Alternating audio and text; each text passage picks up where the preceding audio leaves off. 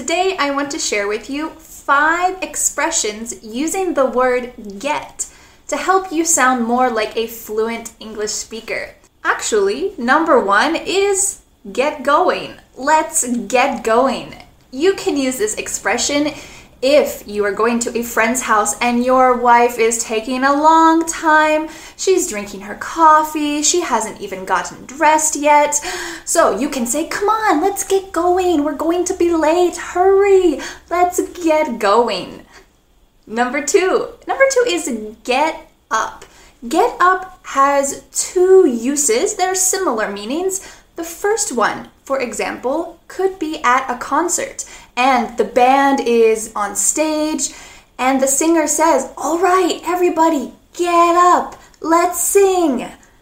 And all of the audience stands up, get up, they get up, they stand up.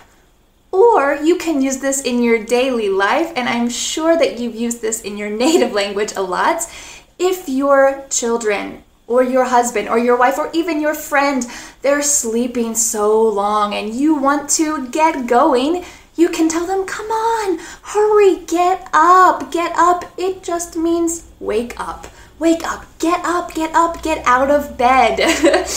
All right, let's go to number three. Number three is get ready.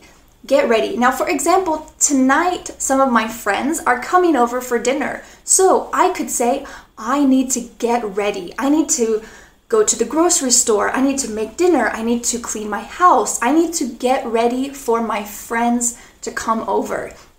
And I can also say, I need to get my house ready for my friends. And get my house ready means just clean up. I need to prepare for my friends. I need to get ready.